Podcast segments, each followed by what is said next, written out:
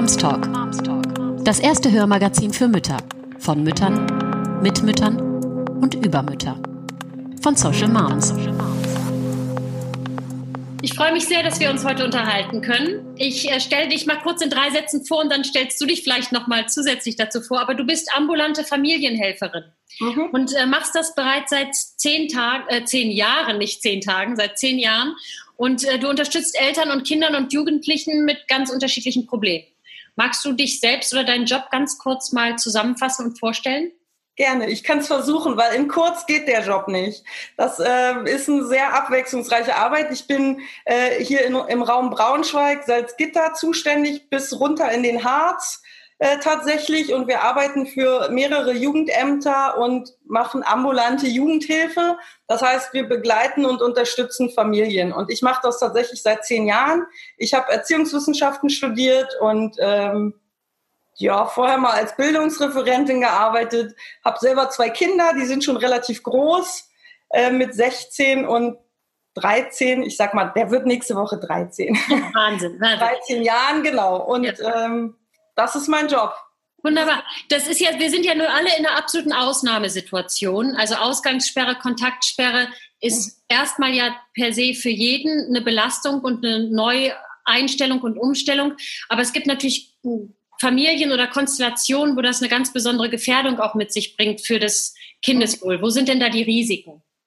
Naja, die Risiken sind dann vor allem da, wenn Familien, ich sag mal, sowieso schon überfordert sind äh, oder einfach andere ja, so Grundprobleme äh, mitbringen, wie Armut ist ein riesiges Problem oder Suchterkrankung, psychische Erkrankung. Wenn solche Dinge sowieso schon eine Rolle spielen und eine hohe hoher Druck da ist, dann ist diese Situation, wenn dann die Kinder auch noch alle zusammen sind äh, und alles auf engstem Raum passiert, natürlich ein Katalysator für Problem, Probleme, die man sonst versucht zu vermeiden durch, ja, weiß ich nicht, äh, Schule und Hort oder Kindergarten, dass man das so ein bisschen entzerrt und eben nicht die ganze Verantwortung bei einer sowieso schon belasteten Person, Mutter oder Vater, äh, belässt. Und das kommt jetzt aber alles wieder zusammen natürlich.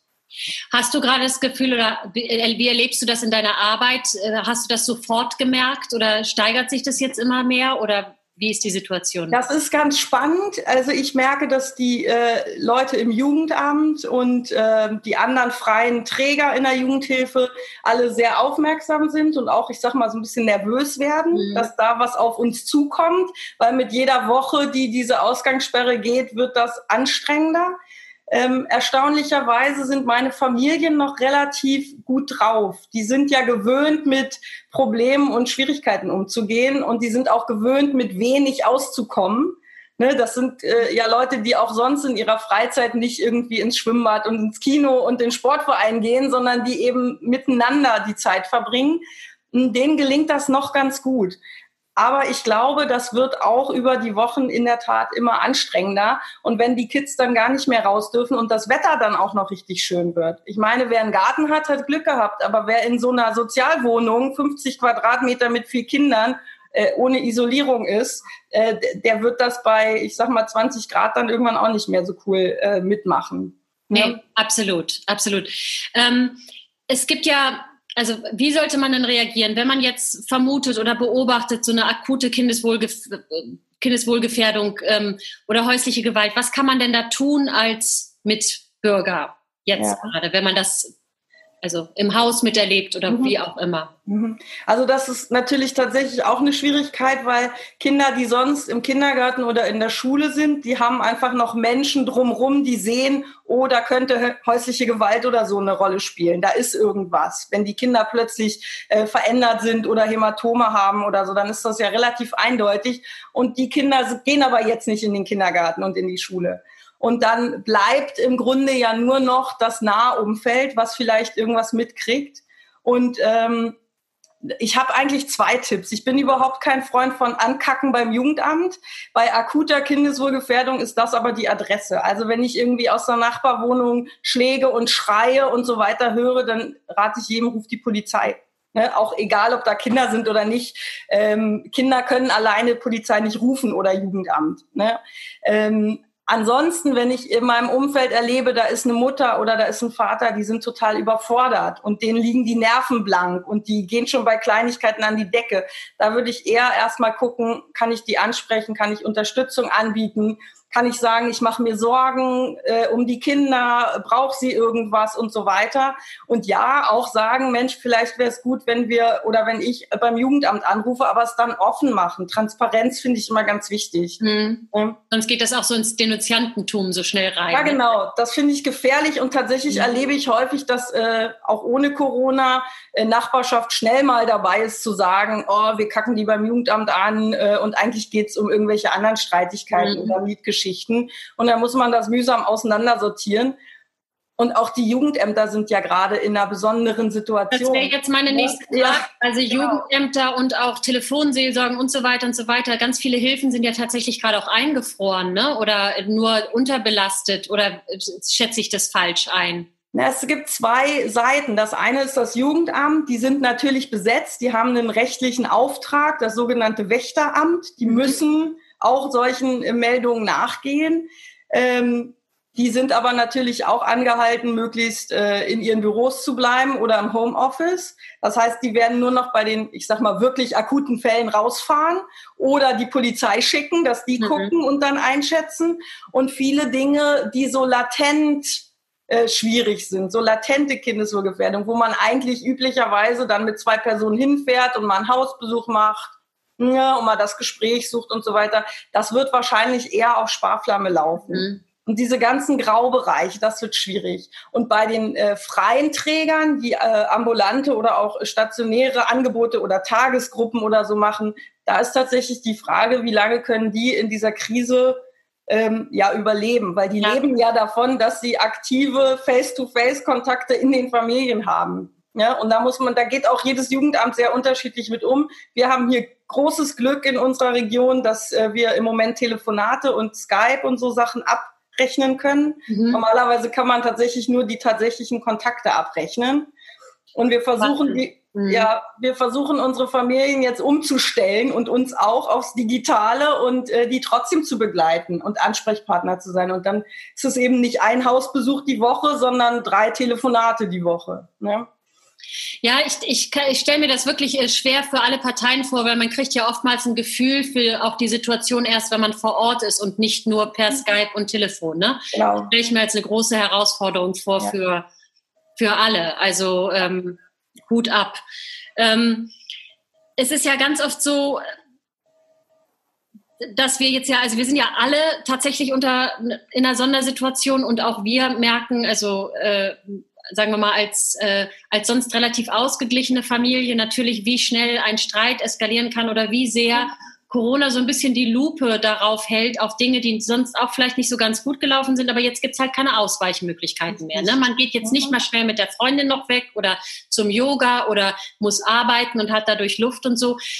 Hast du Tipps für uns alle eigentlich, was da, ähm, wie man mit in dieser Situation gut umgehen kann, was da gute Mechanismen sind, wenn man merkt, uh, jetzt, jetzt brodelt's gerade und wie geht man dem aus dem Weg? Das muss ja gar nicht zur absoluten Spitze eskalieren. Das kann ja auch schon, hat ja auch noch Stufen davor. Ja, also tatsächlich äh, stellt die Frage mir gerade eigentlich fast jeder, weil das betrifft ja. alle. Ja. Ne? Das ist voll, ja. völlig egal, ob man jetzt Familienhilfe in Anspruch nimmt oder nicht.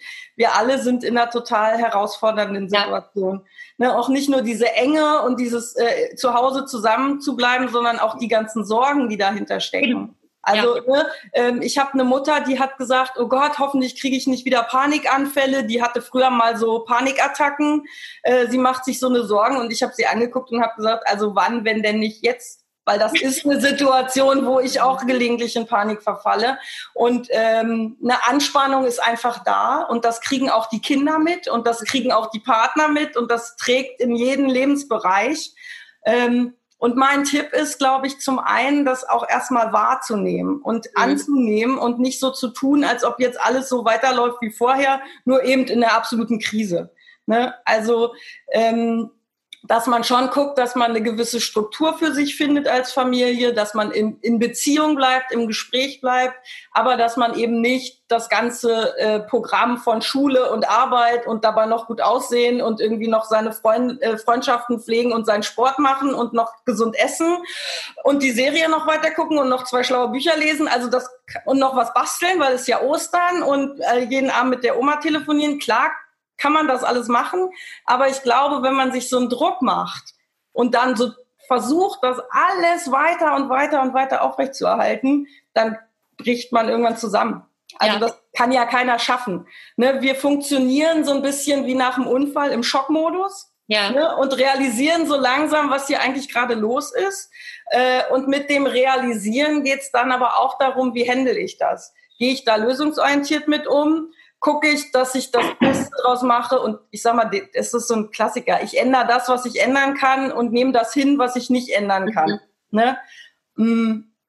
Jetzt habe ich den Faden verloren, aber genau das ist es im Wesentlichen. Ja, ja, ja aber es geht im Grunde genommen darum, äh, selbst die Überforderung eben auch anzuerkennen und ja. dann zu sagen, sie ist da und wir sitzen alle im gleichen Boot mit dieser Überforderung.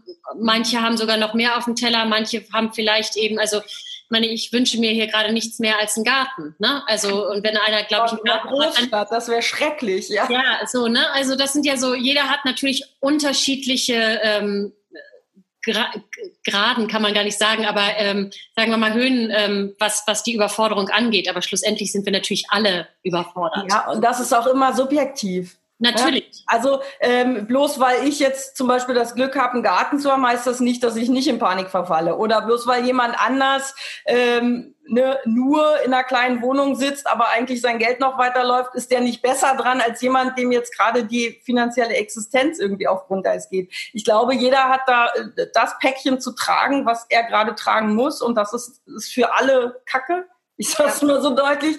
Ja. Und es gibt aber, jetzt habe ich meinen Faden wieder, es gibt zwei Sachen, wie wir Menschen überhaupt mit Problemen umgehen. Das eine ist problemzentriert bleiben. Ne, dann kreisen die Gedanken darum und man kommt in so einen Strudel und man wird nahezu depressiv und äh, oder bleibt in so einem Jammermodus, bemitleidet sich, findet alles schrecklich und dann findet man auch wirklich jedes nicht abgewaschene Teller findet man dann schrecklich und alles ist ganz fürchterlich. Ja. Oder man guckt, dass man in den lösungsorientierten Modus kommt. Also dass man ähm, ja auch kreativ damit umgeht und die Dinge, die man eben gerade vor sich hat, gestaltet. Ne? Ähm, das ist auch das, was ich mit meinen Familien dann bespreche. Zu gucken, okay, wie ist die Situation und was können sie daran ändern? Ich will nicht hören, was sie nicht ändern können, weil das wissen sie selber, sondern jetzt gucken wir mal, was geht denn anders? Und dann ist es vielleicht äh, statt ähm, Stress am Frühstückstisch und dann auch noch Hausaufgaben hinterher, dass man sagt, okay, wir machen ein Picknick im Wohnzimmer und Hausaufgaben am Nachmittag, weil wir erstmal hier eine Safari machen. Oder, also ne, auch verrückte, lustige Ideen zu lassen. Da sind übrigens die Kinder gute Vorbilder, weil die sehr im Moment und in der Zeit leben und sehr viel schneller das einfach auch so annehmen, wie es ist. Ja, ne? ja, das, haben, ja. Das, äh, das, äh, das stimmt. Das sind die, das können die wesentlich, äh, wesentlich besser. Ich habe noch eine Frage so zum Abschluss. Wir sind ja, also ja auch wiederum unterschiedliche Sorgen, aber schlussendlich sorgenvoll sind wir alle. Ähm, wie geht man da am besten mit Kindern um? Wie sehr teilt man die Sorgen? Weil, wie du richtig empfunden, wie du richtig gesagt hast, sie kriegen es ja mit. Und sie kriegen es ja auch nonverbal mit. Die ja. riechen das ja, die haben ihre Antennen. Der eine kriegt Bauchschmerzen, der andere schläft schlecht, wie auch immer. Aber was was würdest du raten, ist ein guter Umgang mit Kindern? Natürlich, jedes Alter ist auch nochmal anders und trotzdem, was würdest du da raten? Ja, also ich glaube, Kinder kriegen es so auf jeden Fall mit, wie du sagst. Die Stimmung und die Gefühle werden einfach übertragen. Ja. Und ich glaube, ich würde offen damit umgehen. Natürlich mhm. mit der Sprache angemessen. Ne? Also mit meinen jugendlichen Kindern, äh, denen erzähle ich halt mehr so Hintergründe und wir gucken jeden Tag die Nachrichten zusammen und sprechen darüber und ähm, ich glaube, wichtig ist eben nicht nur sich selbst äh, anzuerkennen, oh, ich mache mir Sorgen, ich habe Angst, sondern das auch in, in der Familie zu besprechen. Äh, natürlich nicht in so einer Panikmache, sondern schon auch mit dem Gewissen, wir, wir sind füreinander da, wir unterstützen mhm. uns. Und die Kinder sollen auch in diesem Reden über Probleme vielleicht auch erleben, hey, und meine Mama und mein Papa die sind an meiner Seite. Die nehmen meine Gefühle ernst und die können mich trösten und die können mir gut zureden. Und klar wissen wir nicht, wie das alles ausgeht, aber wir leben ja schon auch in einer Gesellschaft und in einem Land, was viele Möglichkeiten hat. Also können wir auch durchaus äh, die, die vertrauensvolle Sicht auf die Zukunft wagen. Dieses, ja. was wir auch viel hören, alles wird wieder gut und äh, ne, im Sommer können wir uns wieder treffen und ne, und guckt, was gibt's für Alternativen. Du kannst deine Freunde gerade nicht sehen, das ist richtig doof. Das geht mir genauso. Ich würde auch meine Freunde gern sehen, aber wir können skypen zum Beispiel. Ja. Ne? Also wir können oder wir können uns anrufen oder wir können uns Briefe schreiben und dann geht's wieder in so eine lösungsorientierte Richtung. Ja. Ja. Ne? Und da muss jede Familie für sich gucken. Aber ich würde relativ offen mit den Kindern umgehen, weil wenn man es versucht zu vertuschen, dann denken Kinder nachher nur, oh, was ist denn so komisch, was hat denn das mit mir zu tun? Dann beziehen die das nachher noch auf sich, obwohl es mhm. eigentlich gar nichts mit ihnen zu tun hat. Mhm. Also ist da wirklich der Modus, je nach Alter, altersentsprechend sozusagen sie einzubeziehen und sie da mitzunehmen. Ja. Ganz herzlichen Dank für das Gespräch und für die Tipps. Ich äh, hoffe, wir müssen nicht allzu lange noch in dieser ja. Aufnahmesituation äh, leben, aber es weiß natürlich keiner, wie lange es ist und äh, und hoffen wir mal alle, dass wir da kreativ die Nerven behalten. Und äh, ich glaube tatsächlich auch, also das ist mein, mein persönliches Fazit auch aus den letzten Wochen, je, je kreativer man mit der Zeit umgeht und mit den Tagen umgeht und je mehr man auch laissez-faire mal sagt und sagt, mhm. ist jetzt auch wirklich völlig egal. Genau. Worauf kommt es wirklich an? Genau. Ja, genau. Das, das, ist ja auch das Positive, wenn man nochmal priorisieren kann. Ne? Genau. Ja, ich hoffe auch, dass es nicht so lange dauert und äh, für die Zeit, die wir eben in dieser Situation sind, einmal das Beste draus machen und durchhalten. Einfach nur durchhalten. Wir müssen irgendwie nicht die Besten sein am Ende, mhm. sondern wir müssen durchhalten. Das reicht vollkommen. Ganz herzlichen Dank. Weiterhin gute Arbeit und ähm, liebe Grüße an deine Familien. Hoffentlich äh, kriegen die auch alle äh, gut die, die Dreh raus. Und ähm, bis ganz bald. Vielen Dank. Ich danke. Vielen Dank. Ciao. Tschüss.